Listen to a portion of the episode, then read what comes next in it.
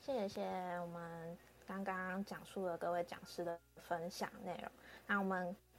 台下，我们台上呢有出现了一位神秘嘉宾，那我们欢迎张冠宇医师为我们做一点他之前曾经照顾过的一些小心得。刚刚听大家讲了好多，就是比较说那个这个在病人哈那衔接一些资源的时候有哪些途径哈，那个。因为我都比较 focus 在病房啊，真的是那个如果病人的话，他准备要出院的时候，他可能状况比较好的时候哈，然后后面就完全就交给各位这样子，对，所以我所以我觉得说哈，刚刚听大家这么多那个关于长照二点零啊，或还有些日照的战南的日照资源啊等等然后我就觉得说那些。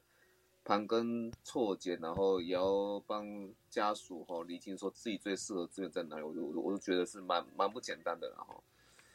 那我我稍微分享一下那个我在照顾一些失智症病人，其实失智症病人，我想大家多多少少都会遇到，但比较典型的失智症病人是比较容易在那个老老年医学科病房里面哈遇到，然后我想那个第一次应该也会有感觉了哈。那你说，呃，刚刚三里讨论一下，要分享一下那些呃失智症病人的照顾的心得，我会觉得是这样哦，就是总而言之啊，会让人觉得说，它是一个很挫折的一件事情哈，因为其实失智症哈，从他的症次有些发现他轻症的并发开，那轻症哈，通常都会从一些比较有趣的情况出现哈，比方说他可能那个阿伯很喜欢呃出外走走哈。出外走，然后常常不知道走到哪里去，然后开车不知道开到哪里去，或者是说哈，他的财务的管理哈，突然会变得比较奇怪哈，他都是认为说，人家跟他讲说他在非洲会中乐透哈，会有个大奖要等他去拿哈，他会一直相信这件事情哦，哦，所以说那些你不要认为说诈骗集团哈，他对那个那个对对我们没没有效哈，可是有些在失智症的长辈上，其实真的是有一些。只要说讲到什么发大财呀，然后呢讲到一些他们可能小时候成长背景喜欢听到的一些术语哦，听到的一些点哈，然后呢可能逻辑上不用解释太多，可是他们却会去信，然后他们就可能就中了一些圈套。这样，那财务管理适当是一个侦测早期那个失智症一个很重要的因素哈。那慢慢就是说，呃，我们会发现说，诶，他已经不再是他从前的他了，有可能就是说。嗯，失智症哈，那我我想哈，对于说家人的那种呃相处，他过去的记忆哈，还有说一些亲切感哈，慢慢就会哦，他也不会说就是呃完一瞬间就完全遗失这样的，不会哈。他他我照顾过的病人哈，会比较像是这样，他就是有时候症状比较好一点的时候，他会记得你，可这个是前一个小时的事情哈，那下一个小时他真的就完全就忘掉了，那。这个可能还是比较算是中期的时候，那中期的时候可能还开始就是你要小心说他是不是开始有一些吞咽啊，哦，还有一些那个那个上厕所自理的问题哈。等到说有一天你看他可能走走路哈，就裤子都是有味道的时候哈，那可能就要很担心了哈，就是尿失禁啊，其实就是监测一个是失智症正在走走向恶化的一个重要的征兆。当然我们还是会尽量给他一些治疗啦哈。有一些呃失智症，它可能是早期有些呃身体上有物理性的伤害，比方说是呃可能以前有中风过哦，或者说一些糖尿病控制的比较不好哦，所以说我们会一个那个全身性的检查，然后就是看看以后有没有可以控制的因素。那当然比较麻烦的就是一些可能找不到任何外在因素，它也不是说维他命 B 十二叶酸不够哦，它也不是那个以前有脑中风过，脑部没有，他以前脑部也没有受伤过。那就怕是真的是那种是遗传病史，或者真的不知道原因为何的，那这种其实就是比较麻烦，然后也要跟家属做更多的解释哈。你们就是可能要面对现实，要遇到一些困难，那我们的治疗方式就是尽量哈延缓、稳定的控制，不要说太快哈，病情走太快，然后让你们无法接受这样。那这是一个，它就是这是一个很长期的过程呐哈。失智症哈，其实从发病哈。啊，一开始发病，然后一直到那个他真的呃开始进入末期，就整个整个症状哈很混乱，然后呢整个尿失禁，然后整个完全记不得家人，而且还很容易说去张望等等哈。那这个期间，呃，有老师说是差不多七年到十年左右了。哈，我我我看我我看那个大部分我收案的病人哈，也差不多是这样的一个经历了。哈，这是一个挫折蛮大的一个过程然后因为其实他就是一直不断在走下坡，而且是中间会伴随着一些颠簸，或者是反复入院这样子哈。那这些其实都是在打击家人的，只是只能说我们在这段过程中哈。有很大一部分哈，其实哈还要去治疗我们的家属哈，让他心里知道说，哎，有多少资源能够支撑他，然后我们期待应该放在多少哈，让家属来知道说是这真是怎么一回事，哦，那帮帮助病人控制稳定的话，也可以才帮助说这些家属心里不要太荡这样子哈。对，大概我先分享到这里，那我也觉得说失智症其实是呃高龄化社会哈，大家都会面临得到一些情况嘛哈。就是一个，即便哈从小书哈念再多，他可能是社会上哈一个精英呐哈，或是那个呃在在家里曾经是经济的支柱，然后突然有一天他好像性格哈变得越性格好像变得比较急躁一点，那你可能呃变成说这这就是家人可能一开始也没有察觉到，只是觉得说你怎么怎么最近脾气比较坏哈，然后到最后就是说对家人的感觉哈已经。哎，有些变化，发现说，哎，好像真的是有点不太认得我哈，有点类似这样的的的感觉。然后到最后哈，就是要接受说这个病情可能还有，呃，要长期与他相处，这个四到五年然后，那可能就是要陪伴他这个走向疾病的末期。所以失智症其实到最后的时候，它也是一个疾病末期的诊断，它也是需要安宁治疗的哈。这样，这个这个是一个事实。那因为说沟通哈，病人说可能到最后病人无法完全对外沟通的哈，所以就是这个重点是大家对家属哈要更多的体谅，然后要陪他们走过这段时间这样。那当然啦，我会觉得说有些期待太高，有些比较宗教的话，我觉得会有点稍微不切实际。像是说，呃，天主教哈，他我知道说他们也是很关心失智症哈。我看到有位教宗哈，他就那个在台湾哈，忘掉他。他的名字叫什么了？可他他是说哈，失智症哈，那他他可能不记得你了，可是他对你爱的感觉是还在的。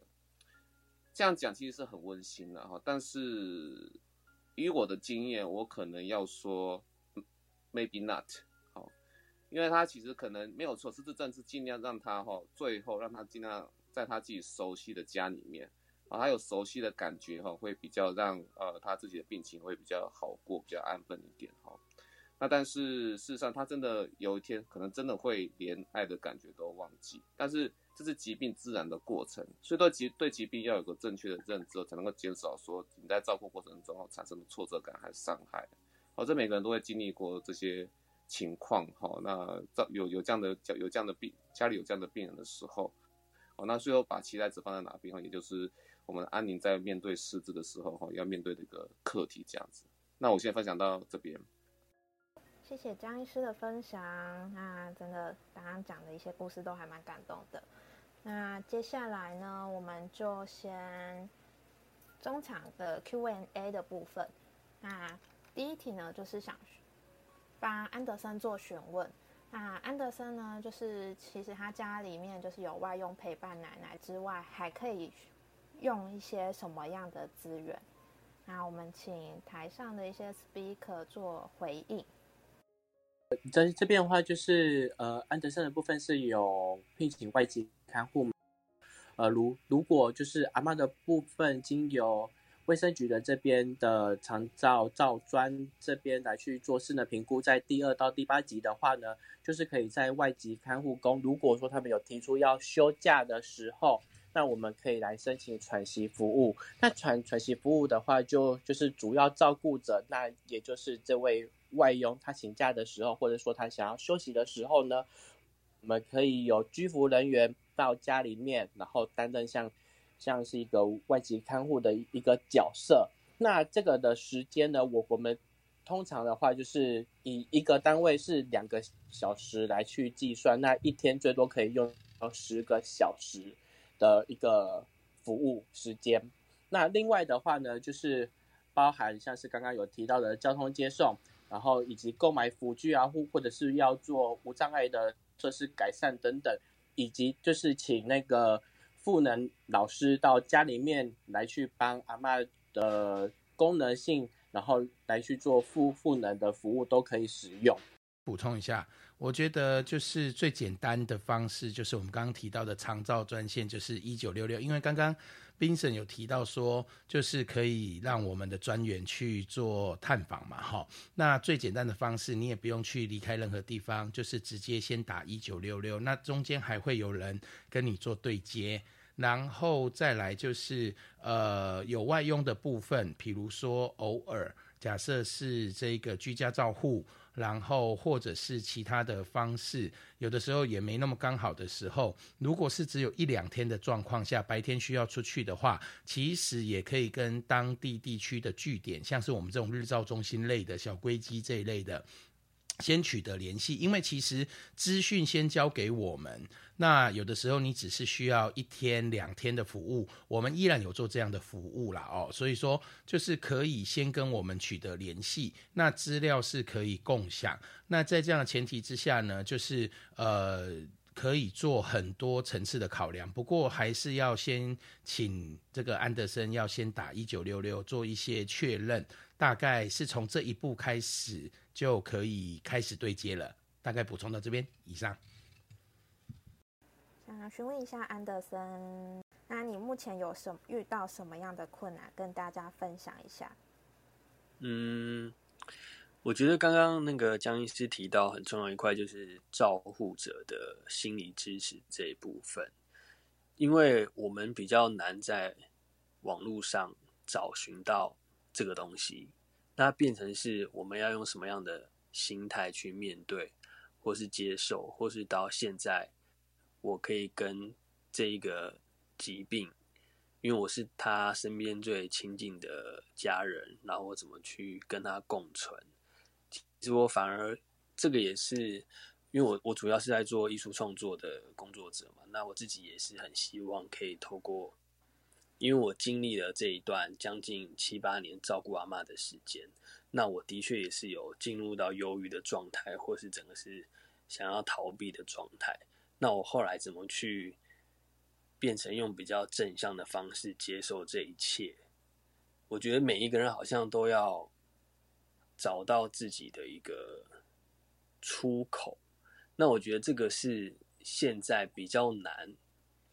提供给我们照护者的资源嘛，我觉得这个是比较困难的地方。对，嗯，其实刚刚嘉黄的部分，他有分享到照顾。因为我不知道你有没有去跟那个家庭照顾者总会先做过联系，因为他们本身就是他们服务的对象就是家庭照顾者，那他们其实一共有八档项服务是给家庭照顾者去做使用，他们会有专业的人员就是去收呃。就是把家庭照顾者当做个案，他们会定期的呃做访视、陪同聊天，然后关心状况，也会有我前面所提到的可能居家照顾的指导技巧，然后有一些舒压活动，然后甚至他们有一些支持团体，因为像我们自己是我们辅导据点，在去年的时候有有去开了一个属于男性家庭照顾者支持支持的一个团体。因为我们去年的时候发现，我们自己手手上的个案群里面有很多都是男性的照顾者，有一些照顾压力比较难去跟别人说，所以我们就是那时候有在据点，就是去试办了一个类似男性家庭照顾者支持的团体，大家去交流一些经验跟分享，然后试着去把自己遇到困难。提出来，那也请我们的专业人员再给予一些建议跟回馈。那它其实里面还有一块，我觉得或许你也可以去做使用的是那个心理协谈的部分，是他们会找咨商师或社工师去进进行一对一的一个协谈的部分。然后我记得他们没有局限在居家，好像也可以约到附近，或是用电访的方式，然后有额外提供一些喘息服务，好像不会去占到那个长照的一个服务的那个时数的部分。所以我觉得或许你可以先考虑说，先去询问说这个家庭照顾者总会，然后去帮你连接到就近的那个家庭照顾者支持服务据点的部分，这样子。嗯嗯嗯嗯嗯，他们的那个专线其实蛮好记的，我记得他们专线应该是零八零零五五零七二七二，就是有你真好真好，无力金鹤金鹤。所以我觉得或许你可以先去了解看看，然后跟他说你的一些状况。他或许可以再帮你额外连接到其他的资源跟服务，嗯，跟你分享这样子。谢谢谢谢。不会，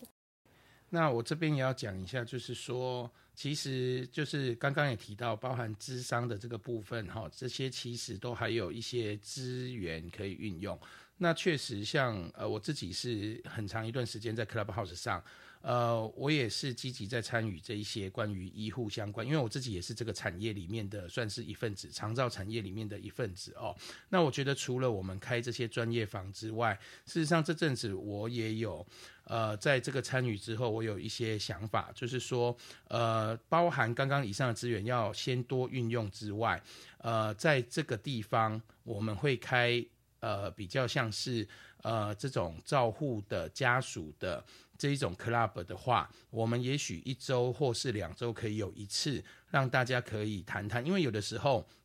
包含忧郁，我自己也有忧郁的经验，所以需要的是一个情绪的出口啊。包含张老师，包含等等，有很多团体，但是有的时候你人需要在家里的时候，线上的资源其实是一个蛮好的运用。那 Clubhouse 是一个新媒体，那针对我们这一些呃专门的分类，那我们就可以开专门的房间。其实。呃，我们会愿意做这件事情，重点不是在于这个房间要有几百个、几千个人来听，我们不是着眼在这里，而是我觉得，即使是两个、三个，甚至是只有一个，在这个当下，只要有一个人可以陪伴跟倾听的时候，那个当下，你可以把情绪好好的平复下来。那对于这一段我刚刚讲过马拉松一般的道路。对你来讲，就是有一个休息站，可以喝一杯水，喘息之后，我们继续一起向前。我们可以彼此扶持，所以包含这件事情，我们会呃开始一步一步的往前进。所以希望安德森你这边可以就是说，呃，了解自己的状态，能够有在自己过不去的时候，勇敢的说出来，也不用说勇敢，就直接说出来就好了。对我们每一个人来讲，只要你愿意说，就有机会得到协助。好，所以我们一起加油，谢谢，谢谢，谢谢，就是大家对于安德森的一些个状况来做分享，这样子。对，那接下来呢，我们有第二个题目，就是有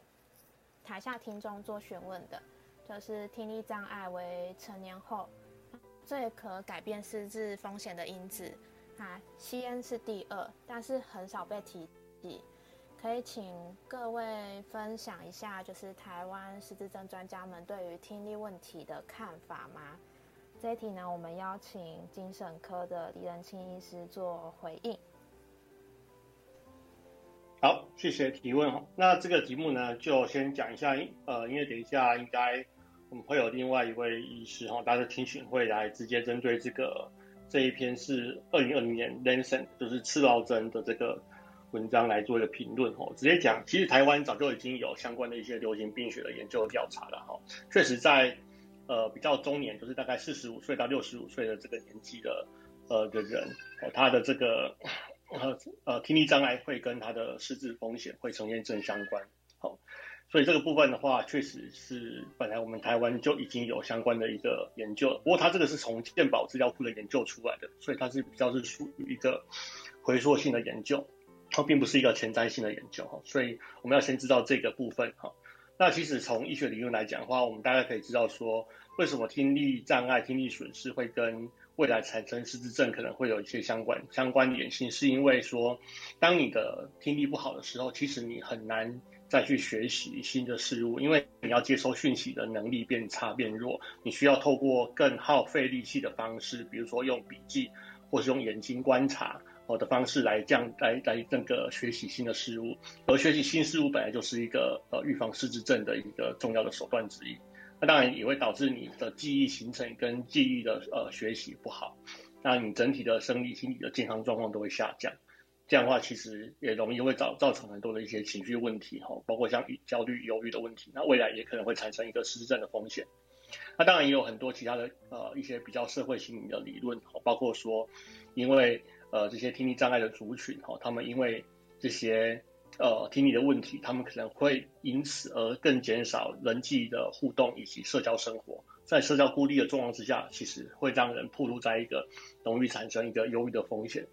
呃，忧郁症其实会在我们的六十五岁之后大幅的增加，我们产生一个失智症的一个一个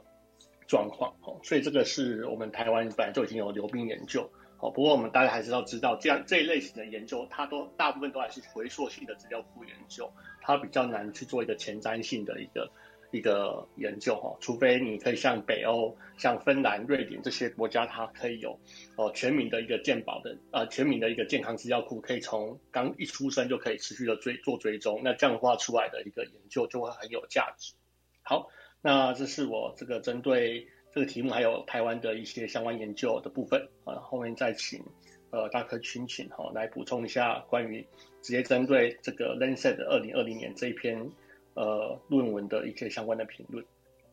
哎，大家好，我是大科群群。就是我我我想这篇论文有几个重点我们可以学习到了，那就像李医师讲的，就是说我们当在评评论这些论文的时候，我们要看它是。回溯性研究还是前瞻性研究？那呃，可能台下有很多非医疗的人员啦，所以我大概稍微的补充一下，什么叫做回溯性研究？就是我们疾病已经发生了之后，我们才去回溯说，哎，到底呃哪一些危险因子可能跟疾病的发生有关系？可是这个疾病已经发生了，所以其实回溯很有很多会需要去调整的因子。那呃。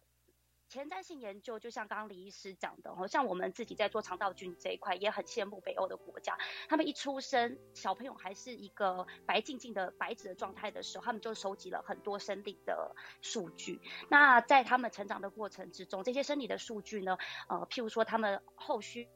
发了一些疾病，包括呃，譬如说过敏疾病啦，或者是呃失智问题啦，他们可能比较可以去呃回溯说，当时候他们的居住环境或者是一些生理条件，到底是哪一些呃因子造成他们后续有发这些疾病的可能性。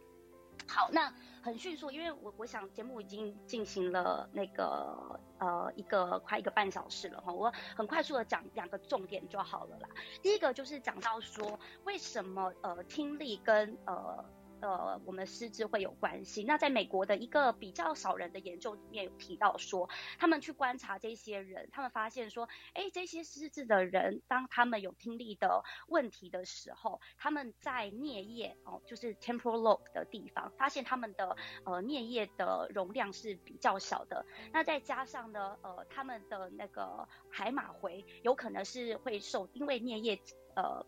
容量比较小的关系而受到影响，那他们推论呢，可能这个就是呃听力跟失智症的之之之间的一个关联性。但是这一个论文更重要的一点是告诉我们助听器使用的重要性。哦，他们发现就是说，如果在助听器的呃辅助之下，就像刚刚李医师所讲的，他们比较可以拥有呃正常的社交生活，他们也可以阻断掉一些不必要的噪音。那这其实对这些呃呃可能有失智症的呃患者来讲，其实是可以保护他们的因子，导致他们避免呃有后续有失智症的问题这样子，所以呃这边也在强调助听器的使用吼，所以呃这篇论文我觉得很重要的一点是告诉大家，不是说哦听力耗损很可怕，而是如果家里有老人家有听力的问题，要及早带他们去使用呃佩戴助听器，其实可以避免他们发生失智症的问题。呃，那以上补充，谢谢。谢谢大特亲亲医师的补充。那很谢谢大家，就是利用小飞机还有我们的 Slido 做提问。有些题目会放在最后的 Q&A 一并做回复。接下来呢，我们还有后续的节目进行。欢迎我们曾经担任过神经外科跟偏向整合医疗的护理师玉玲，帮我们做失智症的预防的介绍。好，大家好，我是玉玲，我来跟大家聊聊一下如何预防自己跟家人失智症的发病机会。那失智症大部分是跟我们基因有关，那其实也有三成的危险因子，我们是可以透过一些措施积极的去预防。那我以下提出七个措施。首先，失智症预防第一点，不停止学习新事物及更新活化大脑。啊，刚刚这这点李医师有提到哦，我们的大脑中有非常多的脑神经，那这个神经突触中有电流去做连接，那我们学习新新事物的时候，这个突触会跟别的突触产生新的连接，那我们不停的去学习新事物，这个连接就会越来越强化。那连接好，对我们的记忆力就有很大的帮助。这就是活化脑细胞最好的方法。那具体我们可以做方法，像是平时持续的阅读、学习新的语言、一种新的乐器、新的舞蹈、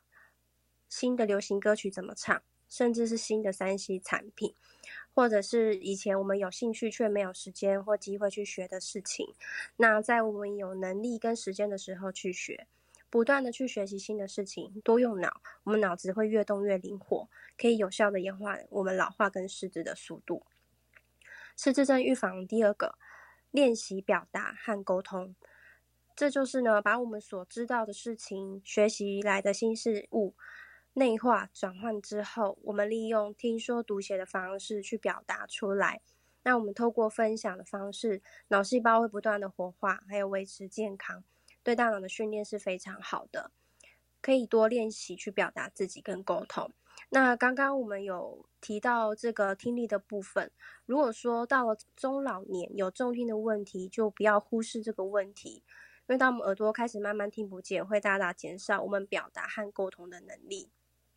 那接下来第三点，失智症预防第三点，建立社交关系。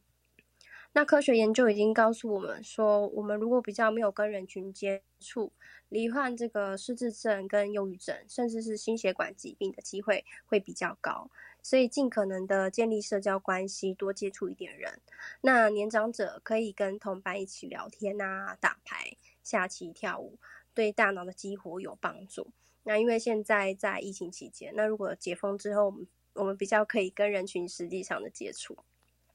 那预防是之症第四点，良好的生活习惯。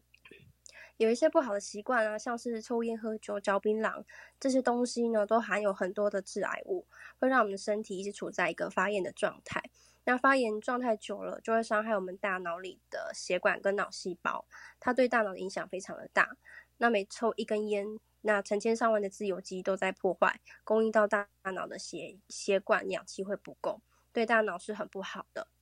那好的习惯呢，就是维持运动跟户外活动。那我们运动的过程中会产生脑内啡，让人产生兴奋感。那快乐的荷尔蒙就是血清素，对强化我们的大脑、稳定情绪都有很大的帮助。还有我们脑中有这个脑脊髓液，是负责营养物质跟代谢，还有保护我们的头。所以有一些废物呢，需要靠脑脊髓液去排除。那运动也会促进我们整理这个淋巴循环，把沉积物质、沉积的物质排除掉。所以维持运动跟户外的活动也很重要。预防失智症的第五点是健康的饮食，呃，均衡的健康饮食，这个大家从小到大都知道。那我这里提到一些哈，我们的人呢，大脑有大部分都是油脂的组成。那我们吃到坏的油会去僵化我们的这个大脑，好的油就会帮助我们的大脑运转顺畅。那好的油，尤其是植物油，例如像橄榄油、苦茶油。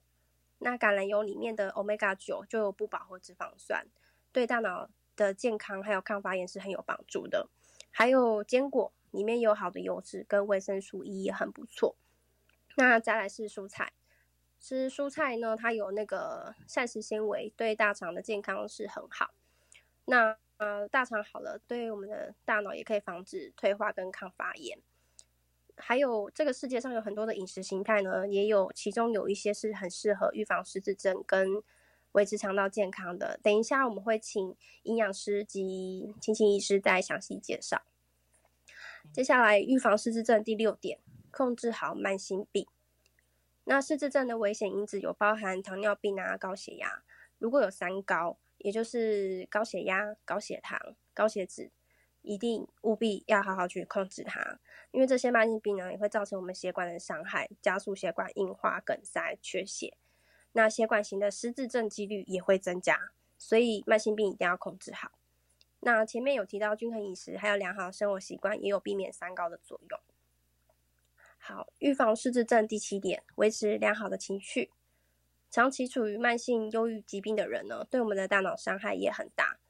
很容易诱发一段时间之后的记忆力退化及失智的问题，所以情绪上面的问题呢，我们可以呃有问题，我们可以先跟朋友、家人去聊一聊，然后寻求自己的灵性信仰，用正确的方式去解开不好的情绪。必要时，我们可以请求身心科医师的帮助。那情绪处理好了，对我们的身体以及大脑也有很大的好处。那以上我再整理七点，我再念一次。呃，预防失智症，第一点，不停不停止的学习新事物跟更新及活化大脑。第二点，练习表达和沟通。第三点，建立社交关系。第四点，良好生活习惯。第五点，健康的饮食。第六点，控制好慢性疾病。第七点，维持良好的情绪。以上这些就是我分跟大家分享预防失智症的方法，就分享到这边，谢谢。感谢玉玲为我们分享一些失智症的预防。那接下来呢，就是失智症不止就是有身体上或是行为上的表现，那我们也要有一些营养上的面的补充。那接下来就要欢迎我们的营养专科 Ariel 帮我们分享对于失智症患者的一些营养配方。嗨，大家好，我是 Ariel。嗯，其实失智症在我们营养师里面其实不是主要的范畴，但就发现说，其实失智症呃人也越来越多嘛，然后大家可能比较听到，哦常听到就是这些，呃，以前可能有说什么吃蓝莓可以预防失智症啊，那其实我们这边就有整理了大概两篇文章在我的 bio 里面，那 bio 里面的这两篇文章其实都是在讲麦德饮食相关的，因为大概二零一七年、一六年的时候，那时候西方。传了这个麦德饮食，那麦德饮食其实大家很熟悉，它就是一个地中海饮食跟德苏饮食。德苏饮食是呃 Dash Diet，但呃应该是说这两个饮食中，它其实都跟都跟我们的失智症是有关系的。好，那其实，在这样的研究上面，就真正去比较这三个点是差在哪边。所以，像在我其中一篇文章里面，它有一张图呢，是可以看出这三个饮食的差别在哪边。那我现在先简单介绍一下麦德饮食好了。麦德饮食其实它有一个很简单的指标，就是它只要吃十种食物，然后它有一定的频率，然后五种绝对不要吃或是少于这些频率的这些食物。那我大概讲一下这些食物，大家都很常见，也平常应应该都会吃到，像是全谷类啊，还有绿叶蔬菜，还有一些其他蔬菜，还有坚果类、莓果类、红豆类、豆荚。鱼鸡，甚至刚才有说，哎，可能呃尽量不要吃的一些红酒，这个说每天至少不要超过一份。那还有橄榄油，所以像这十种食物里面就可以知道说，哎，其实很多都是以植物为基底的食物。那植物为基底，我们比较知道就是跟花青素啊、跟抗氧化物，好跟植化素有关。真正去把这些文献拿出来看的时候，就发现说，哎，不管是说我今天是中风的病人、心血管的病、心血管疾病相关的病人，或者是说，其实我可能甚至有一篇法国的研究啊，在我呃的其中一篇文章里面，大家可以点进去看，如果有兴趣的话，他这个是二零一九年，他就去呃特别去看说，哎，如果老人家如果有抱怨忘东忘西，就是他还未诊断是失智症的时候。吃这些东西有没有帮助？那刚好这篇文章的结果呢，其实是有的。所以不管看起来，就是看起来不管是有没有生病，呃，生病没生病的老人家啊，其实吃这样子健康饮食形态的比例哈，其实都会让大脑认知功能延缓退化的可能。那我这边分享到这食物真正食物的部分，我请我们营养专科的 Tracy。这好像是国外的饮食，跟我们比较没有相关，所以我现在就是呃以一些台湾的家常菜啊，就是我套用麦德饮食的概念，然后去跟大家做一下介绍。就比如说以我们一餐来讲，我们会有主食、主菜，然后副菜跟汤。那主食的部分，因为刚刚讲到一些全谷类吼，所以我我们我们很重要就是说，我们应该要。运用一些全谷类的食物，比如说像。糙米啊、紫米、薏仁或是燕麦等等的来取代一部分的白米，对，但是量要记得要多一点，不能像是好像不小心掉进去只有几颗那样子，对。然后在主菜部分呢，我们可以搭配像是禽类的部分呢，比如说像香煎鸡排啊，或是烤鸭胸，对。那海鲜的话，可以吃柠檬烤鲑鱼或是避风塘炒虾这这类的，这其实也都是我们台湾人还蛮常吃到的东西。那在副蔬菜的部分跟汤呢，我们可以运用一些绿色蔬菜跟豆腐类的食物，比如说像现在以当季来讲啊，我们现在目前的季节有空心菜啊、龙须菜、地瓜叶、芥菜、芥兰、小小白菜跟油菜等等，这其实都是我们最近就可以很常看到一些蔬菜。那我们可以就可以拿来当做副菜，比如说像蒜炒地瓜叶啊、豆瓣龙须或是芝麻酱秋葵等等的，然后。也可以搭配，比如说像铁板豆腐。那汤的部分，我们可以喝，比如说罗宋汤啊、番茄豆腐汤、味增豆腐汤等等的。那当餐也可以搭配适量的红酒，但是就要记得刚刚有讲过，就是每天不要超过一份。那在点心的。部分，因为其实刚刚讲的这些东西吃起来就还蛮饱的了，所以我们可以，我们有设计了一部分的点心可以放在餐间来吃。那很谢谢我们就是另外一位营养专科的 Cindy 营养师帮我们做这个介绍。那呃，我们可以在餐间喝一个叫做莓果坚果饮，就是自己打的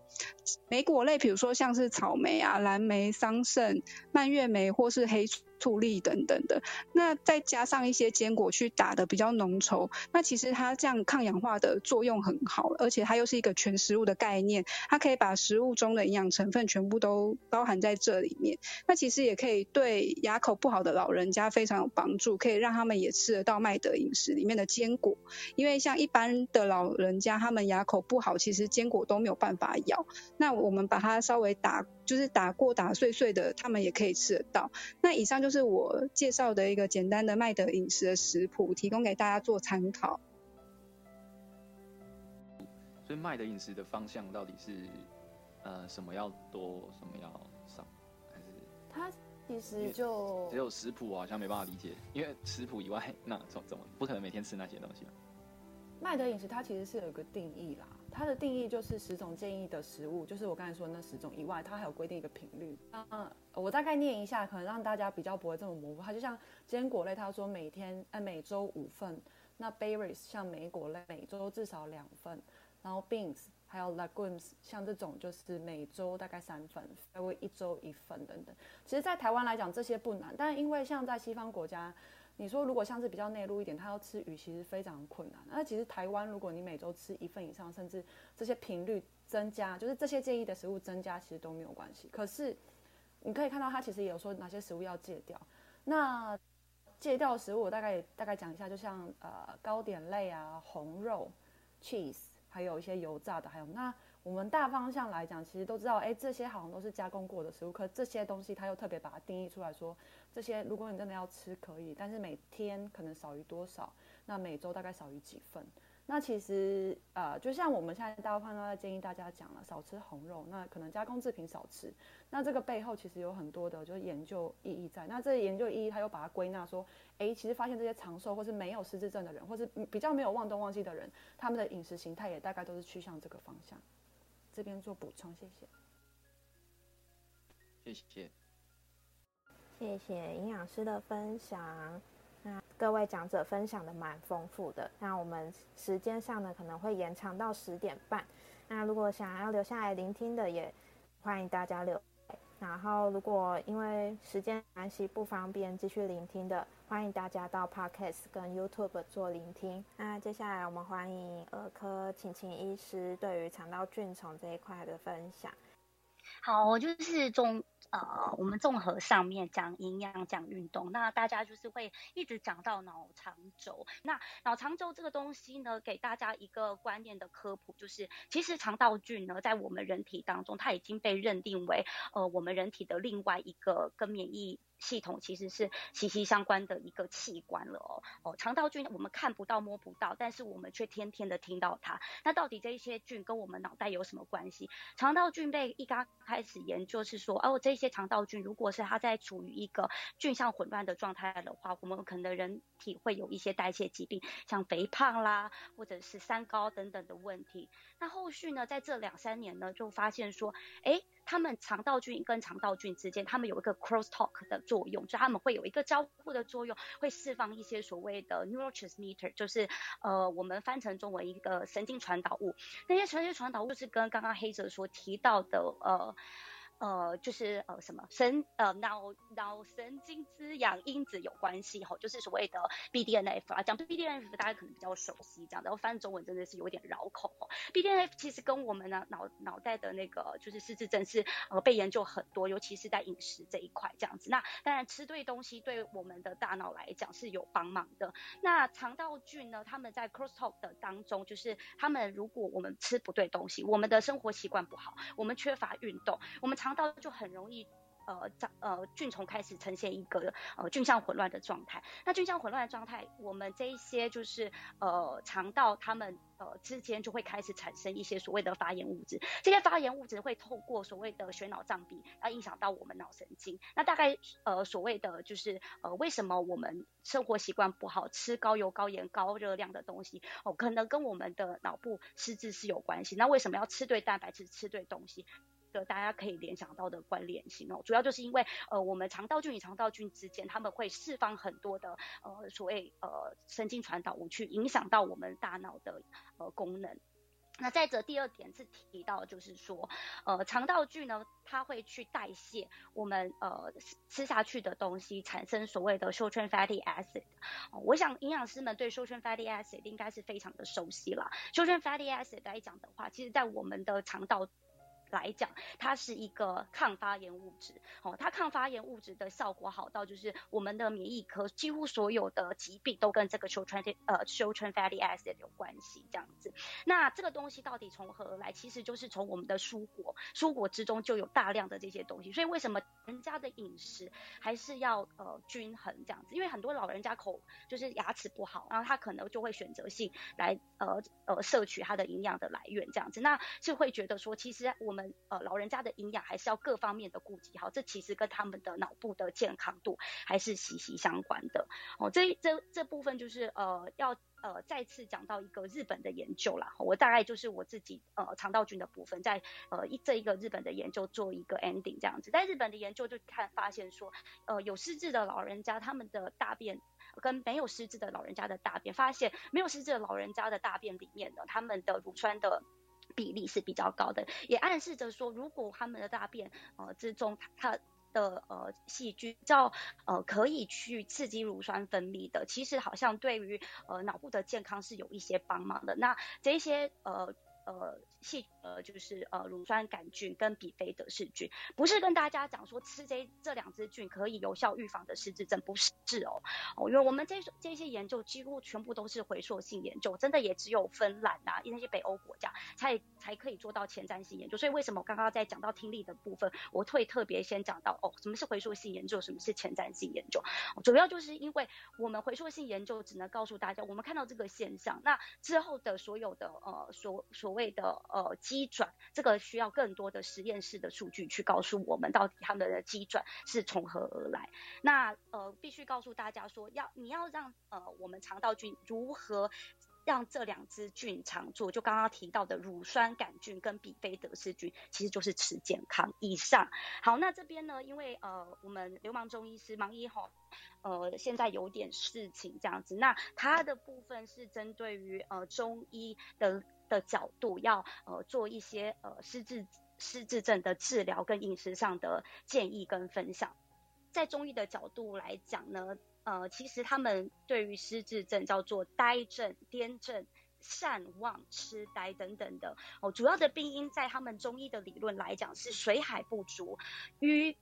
足脑络、情志所伤跟痰浊阻窍所引起。那呃，其实失智症的病因主要是人体的虚，然后有痰有瘀等。这这三个互为影响。那我刚刚就问了盲医，说有痰跟我们西医的有痰是不是同样？他说不是。哦，中医的有痰，事实上它的呃意思在讲说，呃，其实呃我们呃水液代谢障碍所产生的这些东西都叫做痰，反正就是淤积的东西，水状物应该就是痰。就我西医对中医的理解这样子。那虚呢？呃，刚刚讲到人体的虚有痰或瘀这三。者互为影响而引起痴呆症。那虚是指人体的禀赋不足，就是体质不佳的意思。然后肝肾不足，气血亏虚。那痰呢，是指痰浊壅塞脑壁清窍。那痰呃瘀呢是指淤血闭阻。脑脉不通，反正整个概念来讲就是不通的意思啊。我觉得就是我们 summarize 刚刚就是呃这三个讲虚啊、讲痰啊、讲瘀啊这三件事情，就是反正它就是一个循环不好的状态。那呃老人痴呆的病症在于脑，虽然是在于脑哦，可是跟我们的心啊、跟肝啊、跟脾啊、跟肾功能的失调有密切的相关性。那再来补充前面所讲到的水海，水海是人体的四海之一，也就是我们的脑。一般呢，我们脑部问题的中医的角度来讲的话，会从肾经下手。哦，中医的肾是一个抽象名词，它跟我们的西医讲的肾其实是不一样的哦。它的肾呢，中医的肾囊括了脑神经、呃生殖跟荷尔蒙内分泌三大系统。的功能，我们统称在中医来讲都是肾。那中医认为呢？肾主骨生髓通于脑，所以肾呢是呃藏精，然后精是生于髓的，所以肾功能的好坏呢是会影响到脑功能的。那我们人体的髓会呃可以分成呃骨髓啊、脊髓、脑髓三三部分。骨髓藏于全身的骨头之中，能发挥营养骨头的功能。那呃脑髓跟呃脊髓又是相通的，所以骨髓汇集到。呃，脊髓最终又汇集到脑髓，所以呃，我们中医就把脑称为髓海，反正就是三海合一的概念，三海三三髓合合一海的概念这样子。那呃，在治疗层面上来说呢，我们比较呃，大家比较呃在在意的应该是这一块了哈，就是中医到底是。怎样治疗老人痴呆症的，因为刚刚讲到了，它就是一个全身系统性都出了问题，不是单只有脑出了问题。所以呃，中医治疗老人痴呆症强调了综合疗法，包含了中医治疗、饮食治疗、情志疗法跟其他治疗，例如像推拿、针灸等等的，都蛮多人在做这方面的呃治疗治疗上的应用。那中药能够改善早期的轻度痴呆患者的智力障碍，延缓病情呃进展，进而提高呃。患者的生活素质。那老实讲，其实中药的内容物，到时候就是如果我们有再开下一个房的话，可以请盲医讲，呃，中中药到底哪一些成分可以治疗，就是呃早年轻度痴呆症患者的智力障碍。吼，那其实呃中药的安全性很高啦。然后自己是西医，其实我很多病人也在使用中医。其实我们中西医药是不会不会互相冲，很多人会有个错误观念，什么中药西药互冲，不是。但是我们会呃担心互。相影响互相的吸收效果，所以一般吃完中药或是西药，不管你哪一个先吃都不管，起码要隔一个小时之后，哈，你先吃中药，隔一个小时之后再吃西药，你吃西药隔一个小时再吃中药，才不会影响到互相的吸收这样子。那呃，再讲到中医治疗。进展呃缓慢的患者呢，应该着重整体的治疗，包括就是如果他进缓慢的人，应该是要益气扶阳、健脾补肾、调补心气等等的，那辅助我们人体的正气，调节气机。那呃刚刚讲到，除了药物的治疗之外，情志的治疗也占了很重要的一环哦。什么叫做情志呢？情志就是我们。喜怒哀思忧恐惊这七种情绪，我再讲一次吼，喜怒哀思忧恐惊，好，那其实呃情志疗法是指运用非药物的方式，疗法包括语言、表情、姿势、态度、作。作为等等的，那其实我们前面那个呃小孟老师啊，跟就是呃黑泽教练都有跟我们提示说，哎，我们其实可以透过一些运动的方式来调调节我们呃患者的心理活动。那其实中医也有提到这一部分。那呃饮食上面呢，我们呃要特别，如果要维系呃脑细胞的正常。功能防止记忆力衰退来讲的话，可以多吃呃茶叶啦、蚌壳类啦、莲子啊、呃核桃仁等等的。那刚刚讲到了，其实呃跟我们肠道菌也有很大的关联性。那中医又讲到抗氧化功能以及防治脑功能衰退的食物，像是呃花生啊、核桃啦、葵花籽啦、哦呃芝麻啦、松子啊、呃榛果等等的，其实这些都有含很多。很多很多好的油脂跟不饱和脂肪酸，所以这些我想呃前面也许营养师也都有提到一些，这些跟我们脑脑部的整体的功能跟健康度都是是呃息息相相关的。好，那中医师其实他们在治疗，其实呃各方面药物之外啊。他们有时候也是会像呃我们西医一样，哦，利用语言疏导的方式来调整呃患者的情绪，哦，以消除其心意，纠正其不好呃神经情志活动。那这其实哈很重要的一点就是，不管你是西医或是中医治疗，都需要周边的人的帮忙，最好就是有像我们李医师啊、精神科医师、心理咨商师共同治疗，这是最好的，因为不单只是呃。中呃药物，其实我们很重要的是，呃大家家人呐，还有旁边有很多的支持团体可以，然后甚至像湛南那边都是他有呃很好的一个机构，可以帮助我们大家来一起照顾家里失智的老人。那以上是呃中西医的一点呃小小的分享跟呃小总结，嗯，谢谢，感谢林医师帮那个盲医做中医部分的补充。那接下来。